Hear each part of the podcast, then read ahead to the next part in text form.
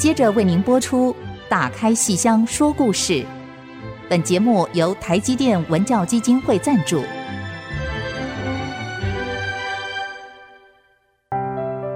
本周节目因王安琪、罗世龙两位老师年休，为您精选重播。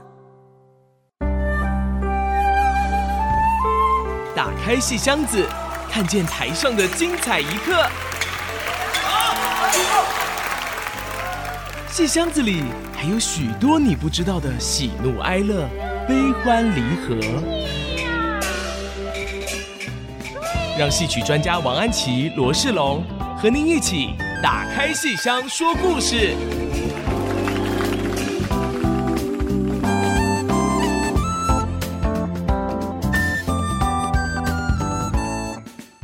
各位亲爱的听众朋友们，大家好。欢迎大家再次收听 IC 之音 FM 九七点五，打开戏箱说故事节目。我是罗世龙，我是王安琪。我们的节目在每个星期五晚上八点首播，星期天下午一点重播。节目也会在 IC 之音随选即播、Apple Podcast、Google Podcast 以及 Spotify 同步上线。嗯，如果您是用 Podcast 收听的话，请记得一定要按下订阅，这样才不会错过我们每一集精彩节目哦。嗯嗯，其实我们这个一讲到三国，套一句老话啦，真的是每个人心里都有一个三国。是我们从小到大听三国的故事听很多。哦，像赵云啦、马超啊，嗯嗯、哦，还有周瑜等等啊、哦。嗯嗯嗯、其实我小时候啊，非常迷恋周瑜这个角色。嗯，主要呢，当然一方面是因为是扮相很好看啊，嗯嗯、二方面就觉得说这个角色有一点要怎么说呢？天妒英才吗？还是怎么？就觉得他其实是很有才干的一个人哈、哦。可是最后好像就是三国里面有些很。呃，这个雄才大略的武将也好，文人也好，反正最后这个下场都未必是很令人感觉到符合他那个应该要有的身份地位哈。那其中有一个令我也是印象深刻，就是诸葛亮，他很厉害，他会这个调动千军万马哈，然后这个三寸不烂之舌，反正非常的厉害。对。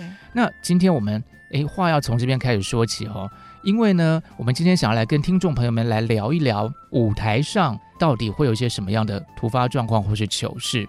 因为剧场里，哎，剧场里其实是充满着各种各样的变数的。对对对，呃，剧场真的就在当下，所有的事情都在那个这一秒钟之内，嗯，想象不到的事都可能发生。是我们记得以前那个念书的时候。第一次在念大学的时候进到这个视听小剧场、嗯、去，反正要演戏嘛。嗯，然后呢，学长姐都会跟我们三声五令啊，就是说一定要非常小心，因为剧场里那但就是有一个传说来，大家就说看过那个歌剧《魅影》这种东西，对不对？大家就说，然后我觉得那个是一个比较抽象的概念，意思就是说，其实里面有很多你会。我们说魔鬼就藏在细节里，很多细节其实你不知道哪里出了一个什么问题，嗯，那就会哎那个麻烦就出来了。所以其实我想在京剧的舞台上应该也有很多这样的情况，对不对？多呀，非常非常多。尤其京剧那么考验这个功夫，嗯，对那哪一个小的环节出错了，那后面可能大家就不知道怎么样接招了啊。嗯、所以诸葛亮这么一个神机妙算的角色，嗯、感觉上应该是最临危不乱的，对。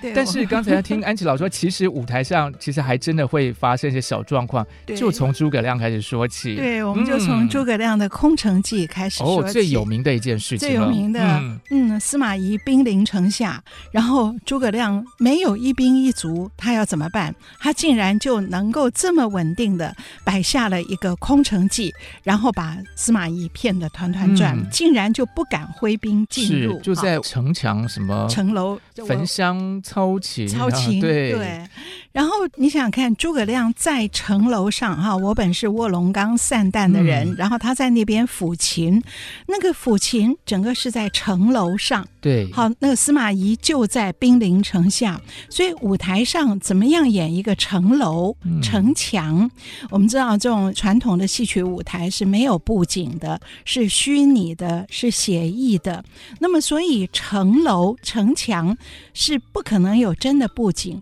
那我们是用什么呢？传统是用两个人，两个剪场的人。哦，以前的舞台上会有那个剪场的，是。我们今天往往就是 crew 和黑衣人。嗯、是。可是今天的黑衣人是搬道具为主哦。嗯、那个以前的剪场的哦，他没有什么真实的大道具，他只有很简单的切末。譬如城楼就是一种切墨。哦，这个切字就是切，其实是堆砌的砌，堆砌文采堆砌和文字堆砌，石头的石石字边。可是墨就是本末倒置的，但是要念切墨。对，我们都念切墨，嗯，它就是一种简单的小道具，而且是可以替代的，是有替代象征意义的小道具。那么。城楼就是这样，有两位剪厂的，一人各持一根杆子，这根杆子上绑着两块大大的布，哦、这个布是蓝色的，上面画着像砖头一样的。哦、所以两位剪厂的人呢，一个人右手，一个人左手，然后他们站开了以后，把这个布这样子合起来，就代表是城楼了。哦、所以很简单。极简单的一个东西，可是台下的观众跟他有默契。嗯、我们知道，这个就是。虚拟协议舞台上面不需要真实精致的布景，我们用的就是这个城楼，嗯、因为这是一个以演员为中心的表演。我们要来听的是城楼上的诸葛亮他的唱，所以并不是来观赏这个城楼的布景做得如何。是，是好，那么这个眼前的景呢，就是诸葛亮头要冒出来，上半身冒出来，在这个城楼上面，哦、然后是堆桌椅，是不是？对。会露不出那个头，对对对对，不然还没那么高，嗯、所以是在那个城楼的后面摆着桌，桌子上再摆椅子。那然后呢，诸葛亮不是一个人，他旁边有两个琴童抱着琴，然后焚着香的，嗯、所以两个像小孩一样的演员一左一右站着。那么诸葛亮整个的那种。羽扇纶巾哦，那种仙风道骨的气质，就有两个琴童这样衬托着。所以城楼上面是诸葛亮在中间，然后左右有两个人。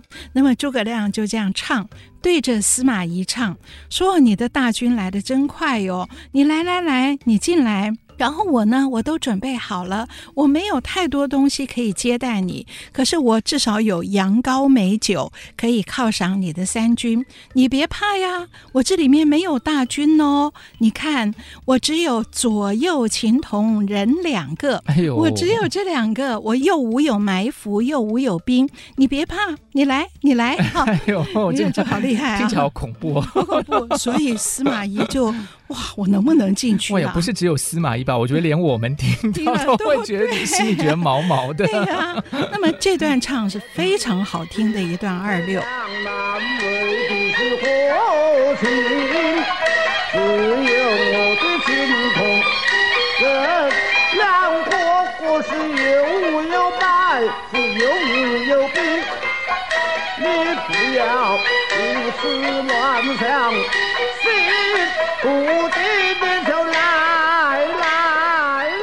好，这个我是在网络上看到影片，好，有一场，哎，是一个非常好的一个梅花奖的演员林科啊，他唱这个戏唱的真好。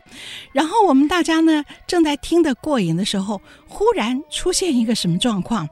砰通一声，嗯，我们隔着荧幕，我们都听到砰通一声，是左右本来有各有一个琴童。其中一个忽然掉下去了啊，就掉下去了。哎，很高哎，嗯，他忽然毫无预警的。起先也没有摇晃，忽然就掉下去了。而他并不是翻过城墙掉在城外。哦、那如果翻过城墙掉过去，大家可能会以为是功夫。对，对，就是说你今天哎，今天来一个特别的一个什么琴童，给他一个，以为他翻出城墙去刺杀司马懿。是，对对，今天这个就变什么新编的一个桥段出来了，这样子。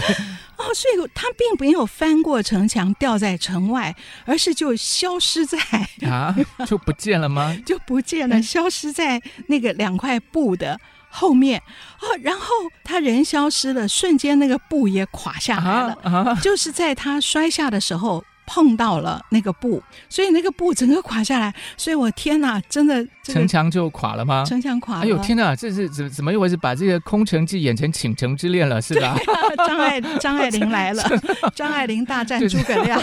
哎呦，老师这个戏好哎，张爱玲大战诸葛亮听起来很有卖点。哎呀好，哎呀，可是我们当下哎怎么回事？怎么回事？而且空通通一声，嗯、然后先在那边看的时候，哎不知道为什么那个它会消失，然后等到那个整个。二层楼垮下来，再一看，原来那个青铜倒卧在地上。天哪，天啊，这个空还真的是倾城之恋，不是空城之恋了。对呀，很恐怖啊！可是戏还要照样演，所以你想想看，演诸葛亮这个演员，哇，他必须有多镇静。如果他不镇静，可能他就呀 尖叫出来了，也跟着跑下去，然后就可能要去扶他。对，没有这个演员非常的镇静，而且他那时候还在唱哦，然后他正唱着哈，我这个呃羊羔美酒啊，犒赏你的三军。本来是左右情同人两个，我又无有埋伏，又无有兵，结果他临时改词，改成。我只有琴童人一个，哦，厉害呀！嗯、左右琴童人两个，改成我只有琴童人一个。你看韵脚没有变，押韵没有变。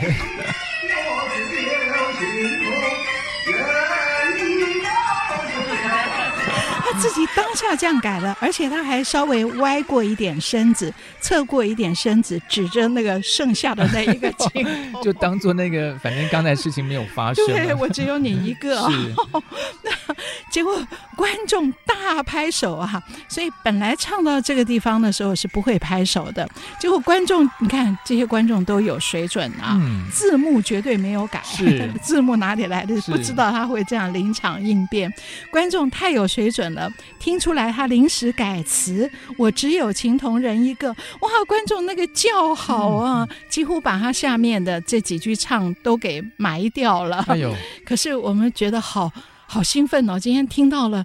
这么特殊的一个新空城，嗯，是新空城计，而且这就是所谓为什么一定要去剧场看戏的原因，对因为每一次的演出都是每一次的不可取代的当下。对对，这个跟我们就是。呃，看电影呢是不一样的感觉的。嗯、对呀、啊，那么可当然后来大家都在问 那个那个 琴童怎么对对，他怎么了？对，怎么了？就后来等到这个演完了，后面才传出消息说还好，那他是那个没有吃东西，血糖过低。哦，没事就好，没事就好，没事就好。由此可知，那真的是空城计，那个什么羊羔美酒都是假的，哦、假的都是假的，根本都连情童都饿肚子。对对对，这这老师其实这样这样还蛮写实的啊、就是真的是完全符合空城计的这个剧情内容，对对，所以这个放在现代剧场来讲，所以以后大家如果现代剧场要演空城计，可以考虑运用这样一个安排。先饿死。对对，就表示说这个城里真的弹尽援绝了。对对，其实也带出来一个新的一个巧思哈。是是是，很好玩呢。这是真的是舞台上的一个突发状况。要说是糗事，其实也没有糗到诸葛亮，反而显出这个演诸葛亮的这位演员林科临场应变的功夫太强了。是也由此见证演员的功夫很厉害。对对对对对。其实舞台上还有很多突发状况的事情，很多糗事。那我们先稍微休息一下，待会儿再回来继续聊。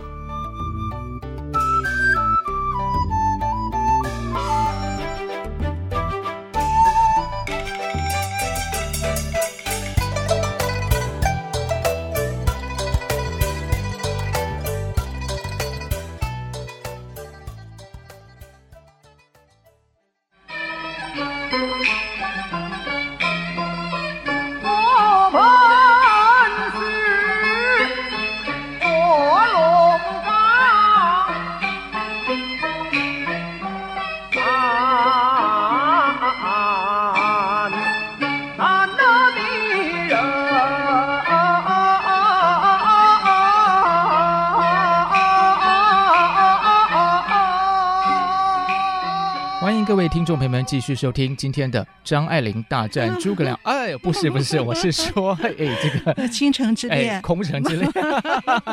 今天呢，我们就是要来聊一下舞台上会发生的糗事。其实我们有时候在录音的时候也会发生一些这个，对，其实这呃，这叫什么？人有失足，马有乱蹄。哎，我应该没有念错成语吧？吃烧饼没有不掉芝麻馅儿的，对，是啊。所以说，这个任何一件事情，它都有一个突发状况。但是正是因为这些突发状况，让我们感受到他这个演出的可贵，以及演员的真功夫哈。对对对对，其实像《空城计》这个戏，这个演出的频率很高，非常高。我相信一定还有其他的状况吧。有啊，我读大学的时候，我们在台大国剧社嘛，那也是常常演这个戏，然后我们就演的都是那个龙套，我们不可能去演诸葛亮，也不可能演司马懿。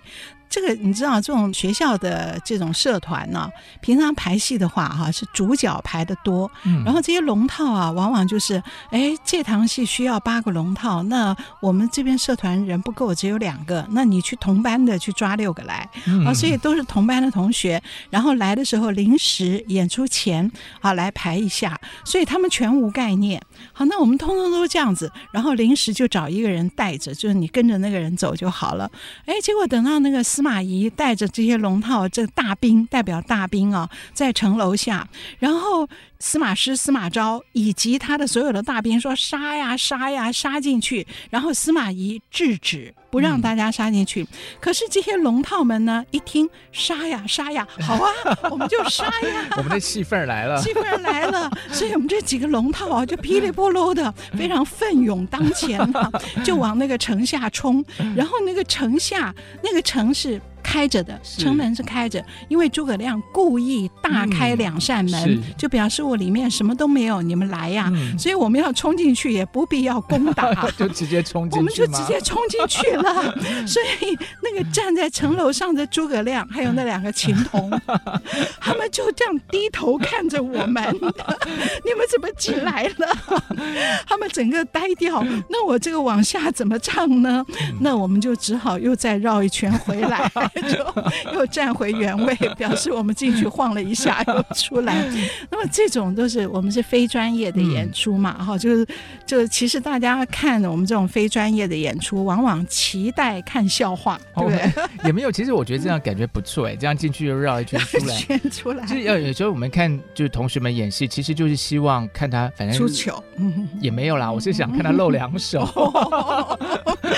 对对，那我觉得就是说，如果他就只是呆呆站在那。那边的话，那好像，那我我觉得我今天是来看我同学的，对不对？对对对，那他就算是本来不是应该在那个戏里应该有的，我也反正就把他当成是没有什么关系这样子。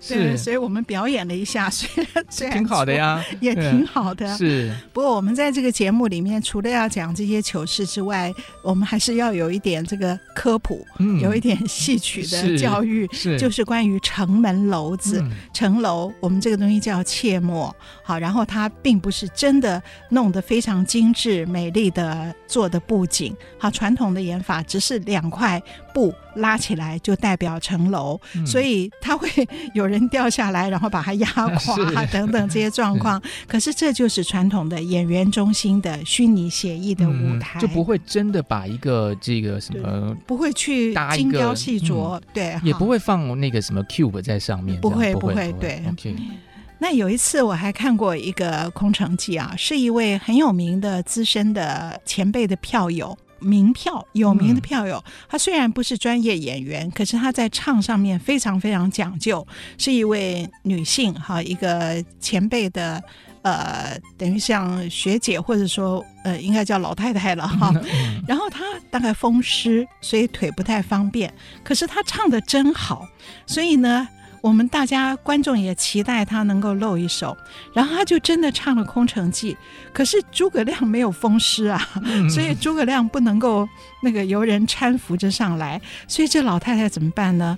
我就坐着轮椅上去。哦、可是那不是堆了那个桌椅吗？他那可以把它在大幕掀开的那一刹那，他、哦、已经摆在那个上面了。哦、是是是，所以就是他平常坐的轮椅，嗯，然后就把它推到了那个上面去，哇然后就坐在那个上面，就稳稳的唱了一段，唱的非常好。嗯、哇！可是我们真的看到四轮车，哦，这 诸葛亮真的是驾着四轮车，所以就完全好像变成写实的了。对。然后他不是一个变装的样子，他是整个扮好的哦，扮成诸葛亮，扮成诸葛亮，还挂上胡子，挂上染口的，只是坐现代的轮椅。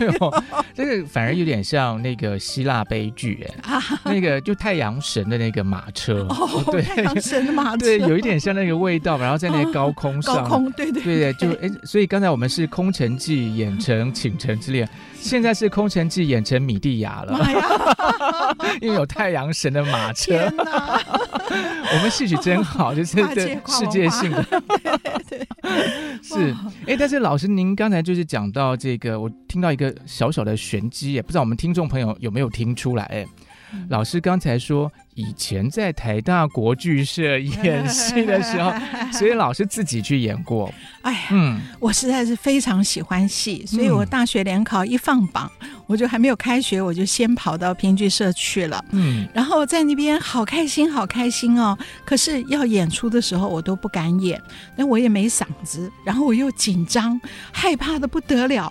那可是你身为评剧社这个社团的一员，那要演出的时候，你总不能够说只在那边倒茶倒水吧，对不对？所以呢，我就常常会去跑龙套，跑龙套就是 站在旁边。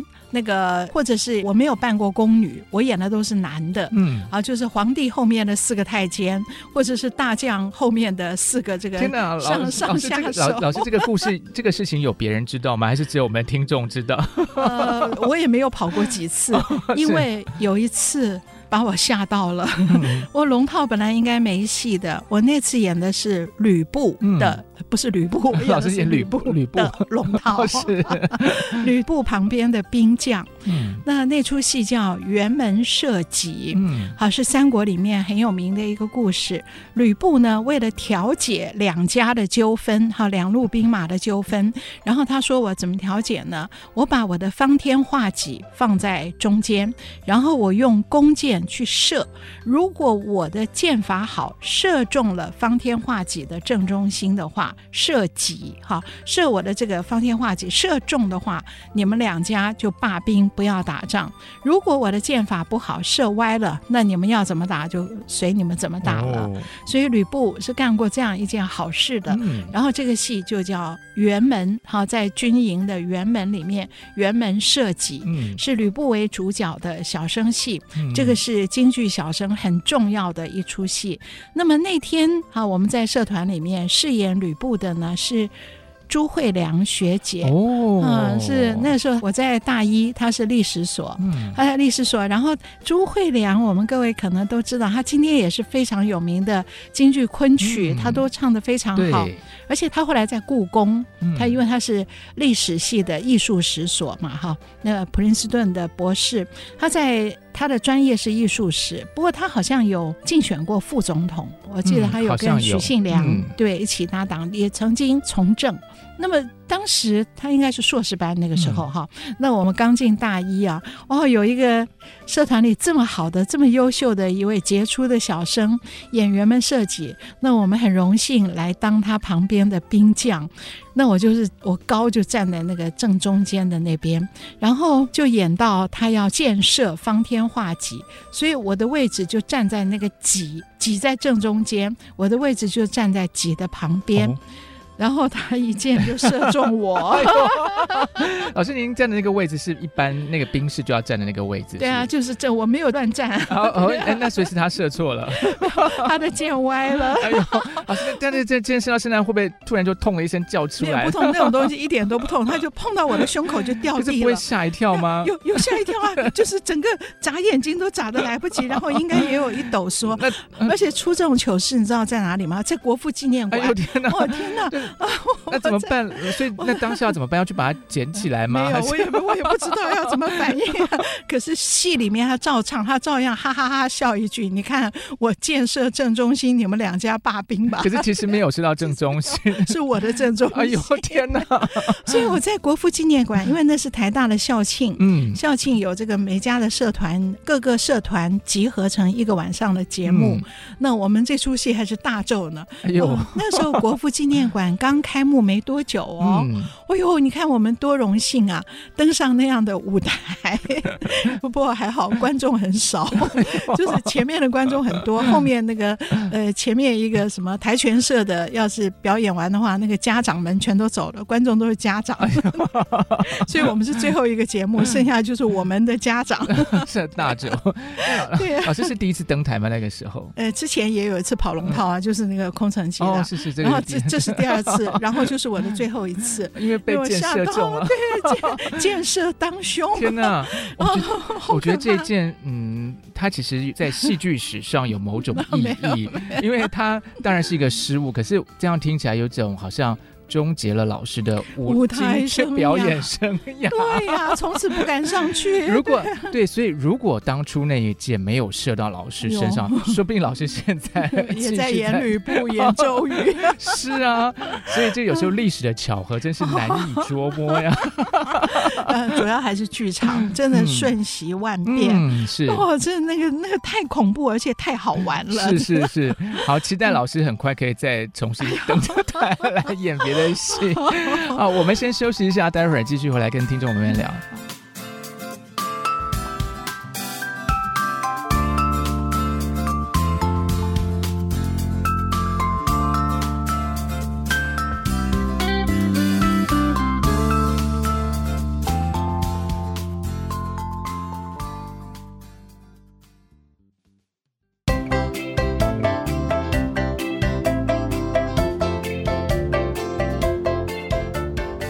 位亲爱的听众朋友们，大家好！休息之后，再度回到《打开戏箱说故事》节目，我是罗世龙，我是王安琪。今天呢，我们很欢乐的啊，跟大家聊这个剧场上的突发状况啊。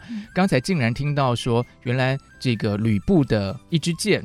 终结了 安琪老师的舞台表演的生命啊！这个，嗯，这个，嗯，好像其实有人应该要为这件事情负责的感觉。就，不过这是这个玩笑话，但其实说起来，因为这个戏曲在它的这个发展的历史上，包括像今天啊，因为它综合了文学、艺术各方面，所以其实是很多文人雅士的一个爱好。嗯嗯，所以我相信应该也有很多知名的我们的师长们、学者们。可能也都演过戏吧，王德威，哎，王德威老师，王德威老师，哎呦，这个多大的学者，王德威院士，嗯，对啊，可是他，我们今天是要在节目里讲王老师吗？不，因为他自己常常讲哦，讲起他这段舞台经历，嗯。嗯，他很喜欢京剧，他喜欢老生，他喜欢唱余派老生。哦，你想想看，余叔岩余派老生，这是多有意境啊，多有境界的唱，嗯，所以他说他小时候就是听余叔岩的十八张半，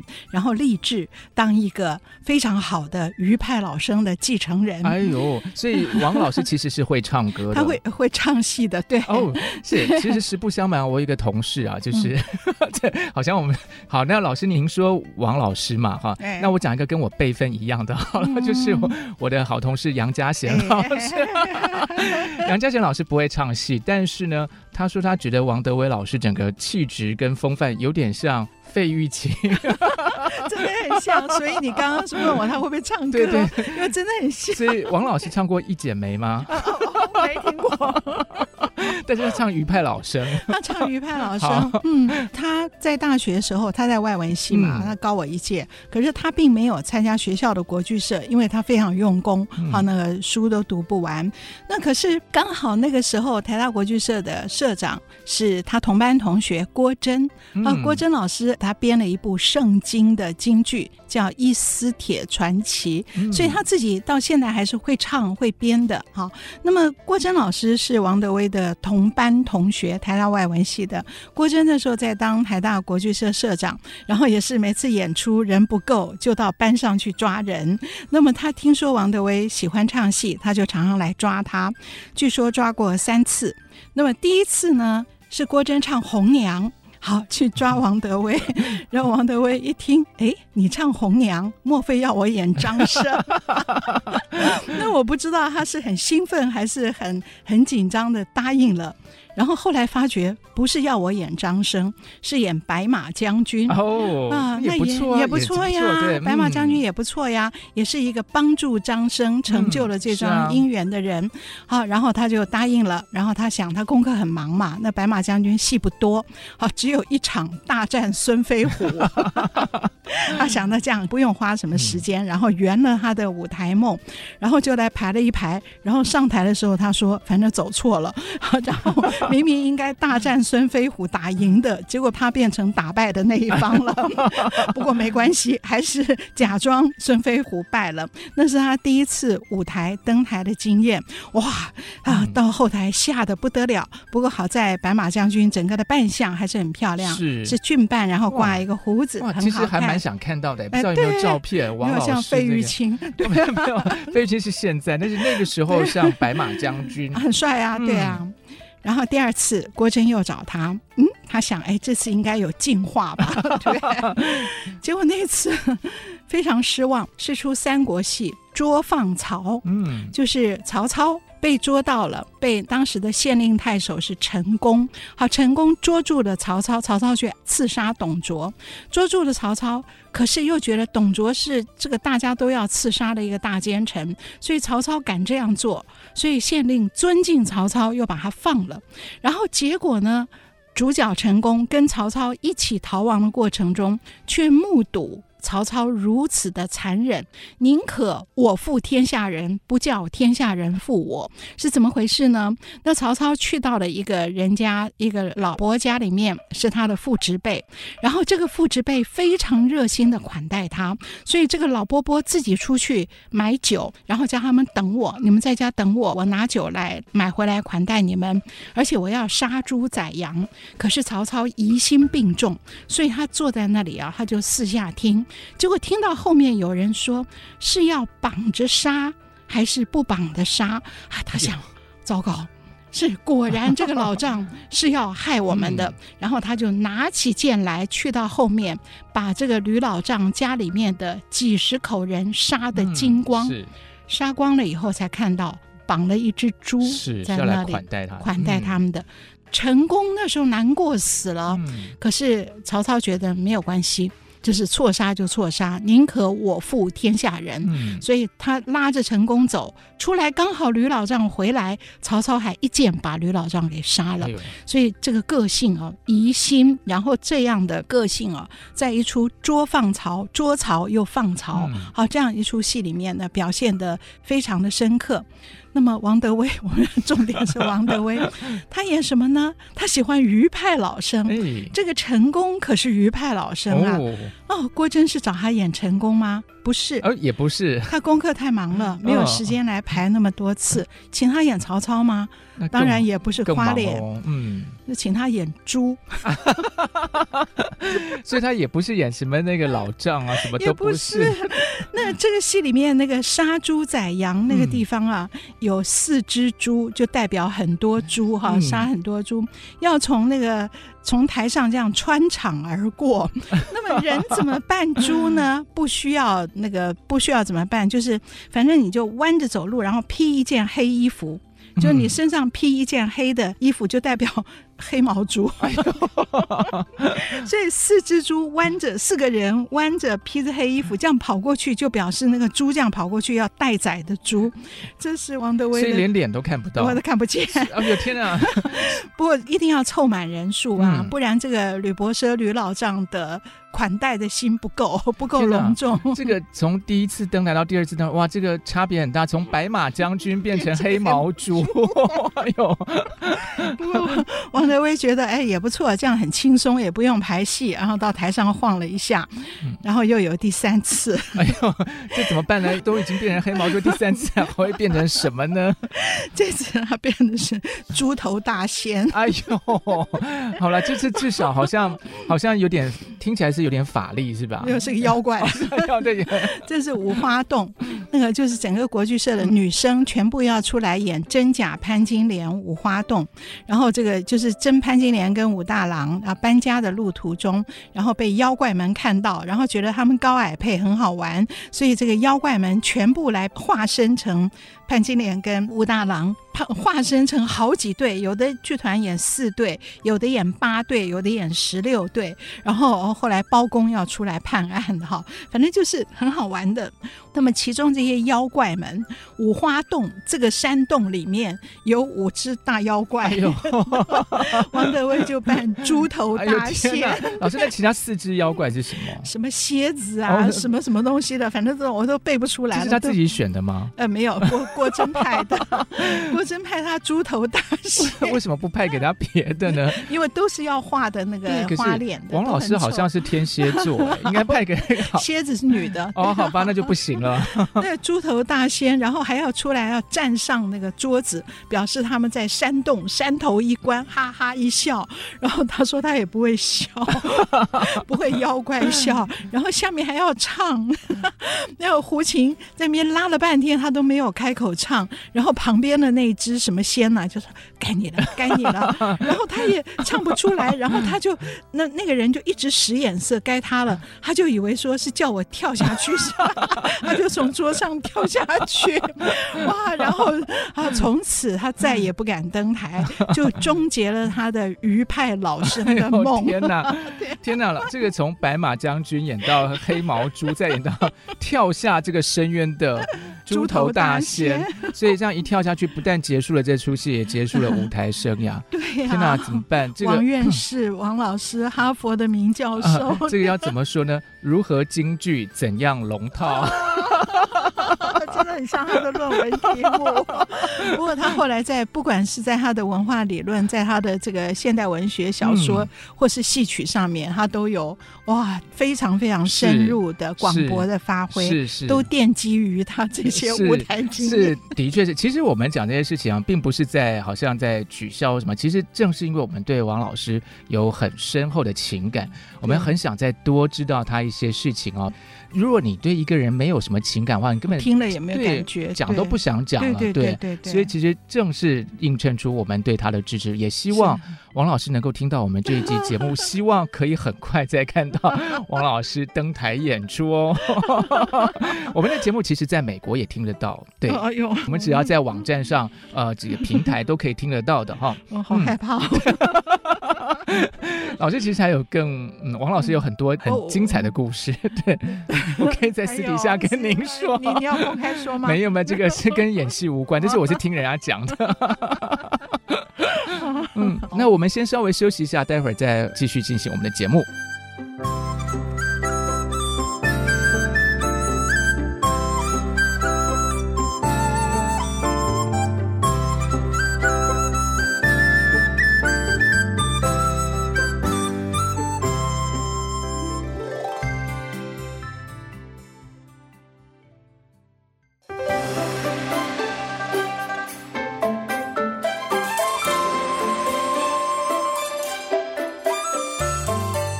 各位亲爱的听众朋友们，大家好！您现在收听的是 IC 之音打开信箱说故事节目。哎呀，在前两段的节目，安琪老师跟我们讲了好多自己的亲身经历，还有王德威老师的经历啊。其实这也说明一件事情，就是哦。戏曲里面呢、啊，每一个台上的演员都是不简单的，即便是跑龙套，是对你不要看他说好像就站在那边，或是说什么、嗯、不容易，不容易。对，从整个呃，比方说这个装扮啊，然后这个体力啊，各方面哦。对，嗯，我们刚刚讲了出糗的多半都还是非专业的演员，嗯、都是些票友。那可是专业演员，哈、哦，跑龙套是一个必要的训练哦。嗯哦，哦，然后有的时候会出差错，譬如说。我有一次看一场非常重要的演出，在国家剧院，是魏海敏老师，是。跟他请来他的老师梅葆玖先生，是。梅葆玖是梅兰芳的儿子哦，这么重要的演出，好，所以梅葆玖跟魏海敏同台演那个薛平贵、王宝钏故事的最后一段大灯殿，然后这个时候薛平贵已经坐上。皇帝的九五之尊，然后后面呢有好几个太监，然后他来分封他的大老婆王宝钏跟那个藩邦的那个小老婆代战公主，所以梅葆玖演的是王宝钏，魏海敏老师演的是代战公主，然后他封他两个妻子，这两个妻子第一次见面，两个女人第一次见面，互相在唱的时候非常好听，非常好看的一段唱。结果忽然台上出了一个差错，就是薛平贵这个皇帝旁边的一个太监，啪摔在地上，哇，就是这样的，啪的一声，正面朝就这样摔下来。我们都坐在那边亲眼看到，然后，我们都会尖叫一声。还好梅葆玖老师跟魏海敏老师没有受到影响，他们真的是专业的演员，嗯、他们一点一个气息的差错都没有。那么，可是我们观众呢？就会好惊讶哦。我们就想说，哎，这个龙套怎么了？然后那场戏有很多是从来没看过戏的，第一次看京剧的朋友，我旁边就有两个年轻人说：“哎呀，糟糕了，是谁攻打进来要刺杀？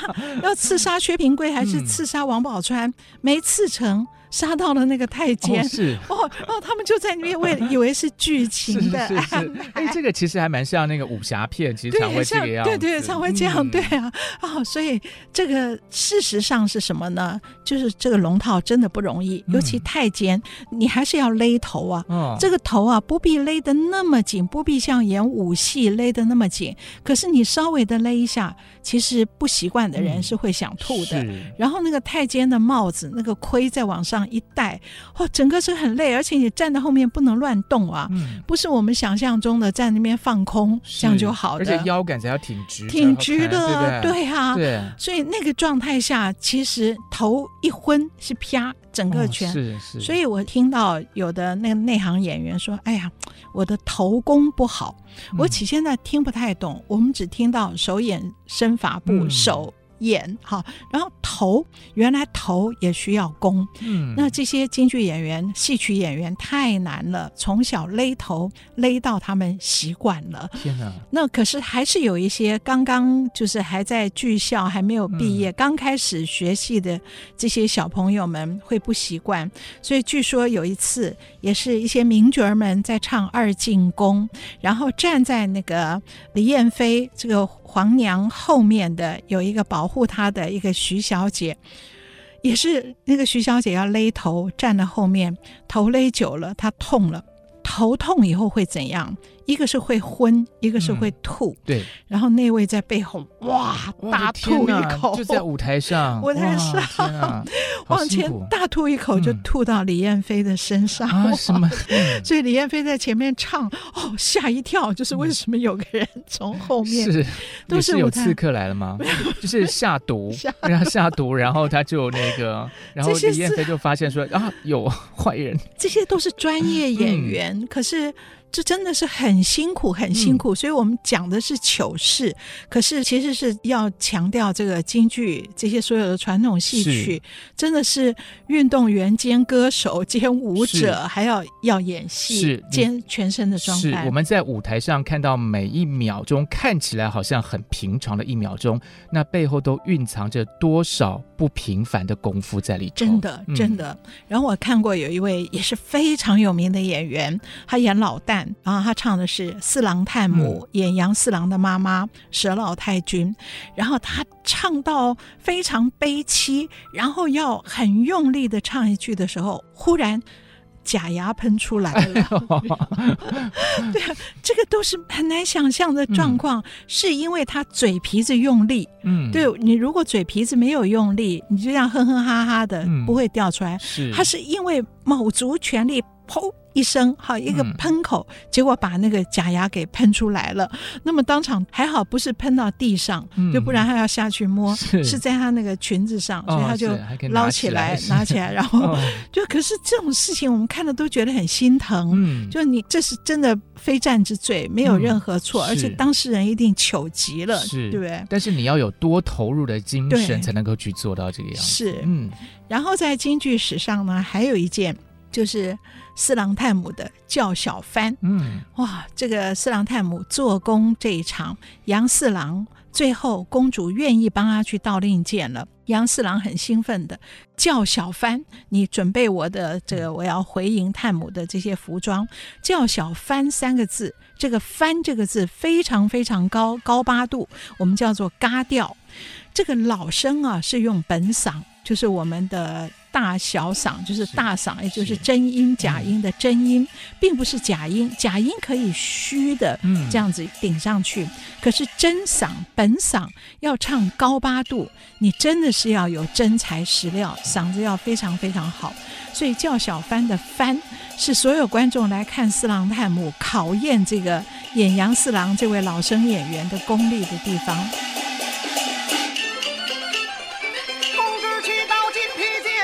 才把心放宽扭转头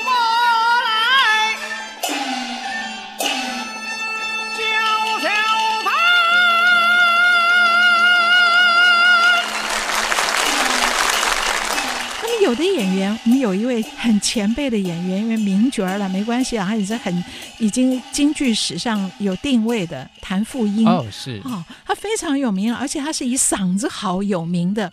可是这个演员还是有的时候会有差错，很奇怪哎，有的时候就是。就是在某一个地方有罩门，他每次在任何地方唱，叫小帆都轻轻松松上去。只有到天津，他到天津唱啊，有一次就没上去，不知道是什么原因。他嗓子是好极了的，这不是他的功力的问题，很可能就是反正当天也许也许吃饭呛到了或是什么之类，就那么一点点状况。在天津有一次没唱上去，哇！结果天津的观众非常非常严苛，非常的挑剔，没唱上哦。不像今天的观众是很好心的啦，还、嗯、会鼓励的拍拍手。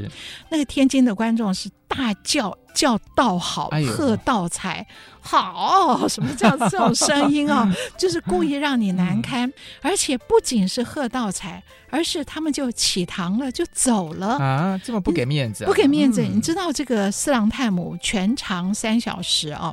如果是七点半开演的话，叫小帆大概是在开演四十五分钟那个时候，嗯、也就是大概到八点十五左右就会要叫小帆了。结果本来应该演到十点半多，嗯、就八点十五，他宁可牺牲自己。四分之三的票钱，他就就表示我今天你不行，没过我的关，嗯、所以观众们是很自负的，他们就走了，起堂了。台下剩没几个观众，哇！谭富英那天这个名角儿啊，还弄得难堪死了。那么后来他就一定要报仇，所以每次来天津啊，都一定要用四郎探母打炮。可是呢，他心里面犯疙瘩，每次都唱不上去。他到哪里都可以，可是这个地方好像就是犯了怵了，就变一个魔咒，变一个魔咒。哦、那么结果呢？观众也跟他好像互相斗。